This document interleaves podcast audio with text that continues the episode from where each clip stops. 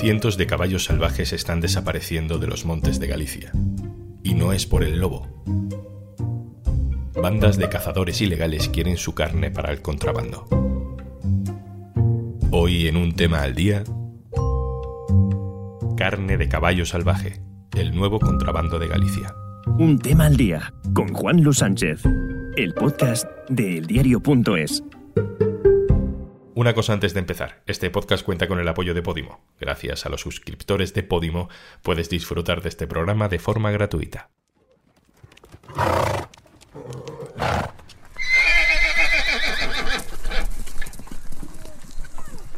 En los montes de Galicia este sonido es habitual.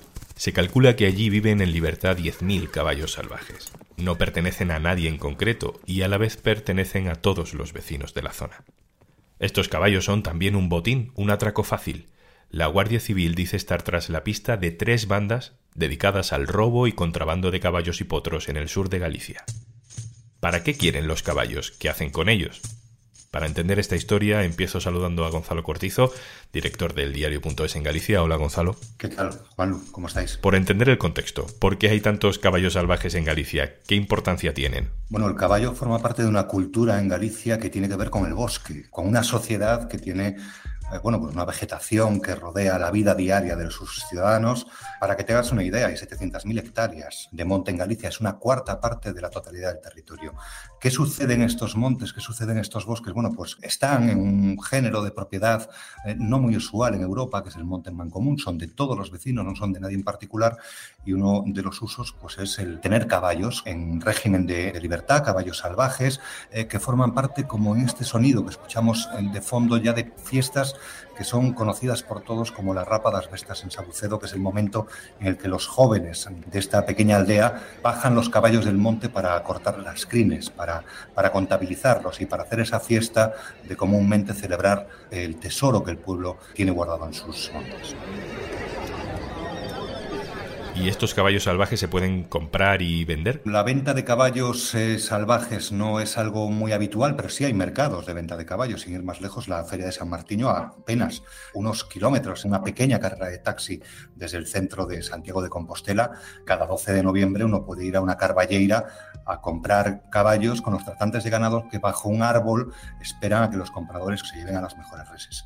En cualquier caso, estos son caballos diferentes, los que vemos en el bosque. En el bosque son manadas que forman parte de esa sensación de libertad, de esa sensación de cercanía con el terruño que se, que se tiene en Galicia y en donde el uso comercial prácticamente es inexistente. Es el formar parte de la naturaleza, el tener una posesión común de unas manadas de caballos que de alguna manera te van diciendo o van traduciendo lo que la naturaleza dice de cómo está el tiempo, cómo está el clima, cómo está tu medio ambiente. Y es más de posesión, de saber que está ahí, de visitarlo, de caminar el monte, de verlos correr no hay un uso comercial, no hay un momento en donde eh, se conduzcan todos como las películas de vaqueros para, para su venta en un mercado, sino simplemente saber que el bosque está vivo, que el bosque es de todos y que en él habitan muchos animales y entre ellos muchísimas manadas de caballos salvajes. Y en un momento determinado las autoridades empiezan a detectar que desaparecen caballos, ¿no? ¿Cómo os dais cuenta? La gente que estudia el tema de los caballos salvajes dice que hace tan solo unas décadas eran 20.000, ahora 10.000.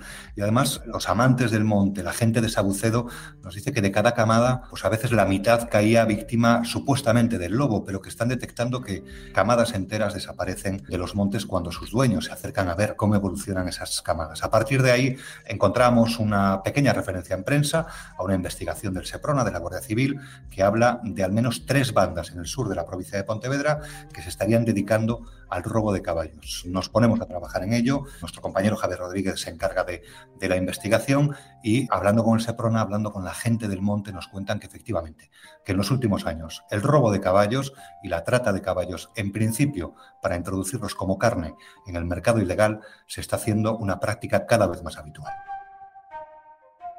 Pues déjame que salude a Javier Rodríguez, el periodista que ha desarrollado esta información. Hola Javier. Hola Juanlu. Cuéntanos cómo empieza todo, de qué manera empezáis a mirar en este asunto? Pues a raíz de una información publicada en un medio local que, bueno, el Seprona le filtraba que estaban investigando a tres bandas de, de cuatreros en el sur de la provincia de Pontevedra, nos llega esa información y decidimos darle un poco más de perspectiva y acudir al propio Seprona, a Laura Lagos, que es una de las mayores investigadoras sobre caballo salvaje en España, y a una de las asociaciones que se dedica al cuidado de estos caballos salvajes en Galicia. Y con esas fuentes podemos decir ¿Podemos explicar qué está pasando con el caballo salvaje en Galicia? El Seprona efectivamente nos confirma que están detrás de estas tres bandas que roban caballos en el sur de Galicia y desde la universidad y desde las propias asociaciones que se dedican al cuidado de estos caballos dan cuenta desde que por lo menos 10 años, aunque con más incidencia en los últimos 2-3, les desaparecen en algunos casos camadas enteras de nuevos caballos. Y el Seprona también es consciente de ello y pretenden realmente cogerlos en los mataderos ilegales, desde donde empezarían a introducir esa carne en el, en el mercado negro.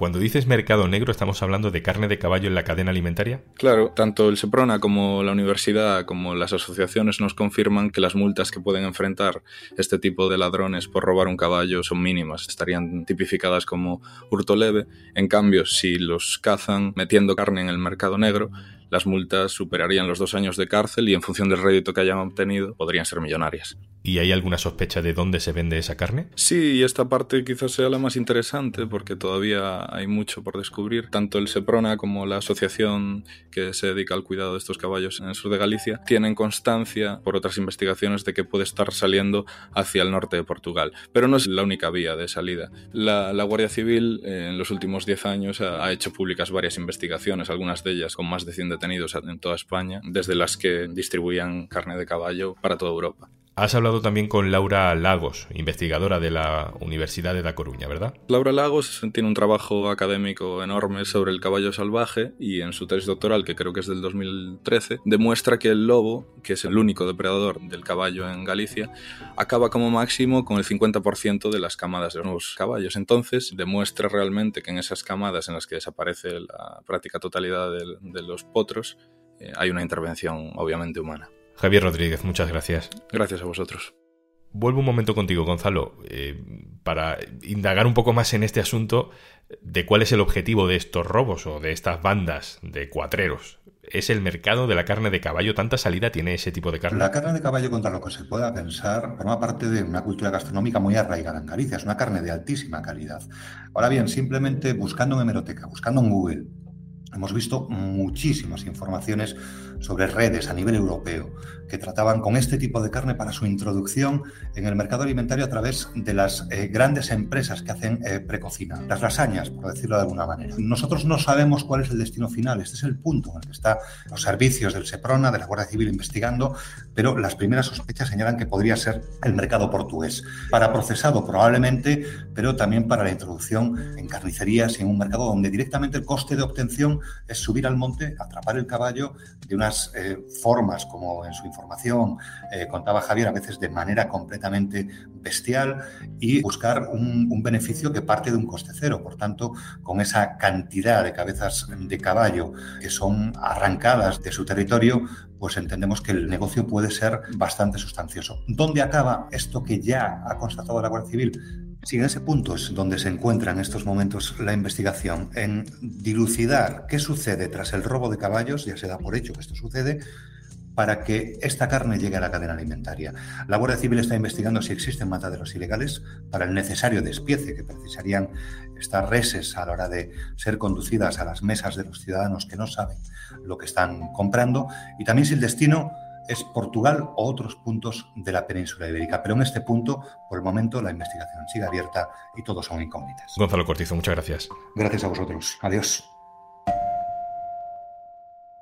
Y antes de marcharnos, según la RAE, escuchar es poner atención o aplicar el oído para oír algo. En Podimo tenemos las mejores historias en audio para que puedas escuchar, poner atención y aplicar el oído para aprender, descubrir, reír, emocionarte, crecer, conocer otros puntos de vista, rememorar ese libro que querrías leer para el que nunca hay tiempo, más de 3.000 podcasts y 2.500 audiolibros te esperan con los 45 días de suscripción gratuita a Podimo que te regalamos. Entra en podimo.es barra al día y date de alta de forma totalmente gratuita. Esto es Un Tema al Día, el podcast del diario.es. Puedes suscribirte también a nuestro boletín, con la producción de Carmen Ibáñez y Zascún Pérez y el montaje de Pedro Godoy. Un saludo de Juan Luis Sánchez. Mañana, otro tema.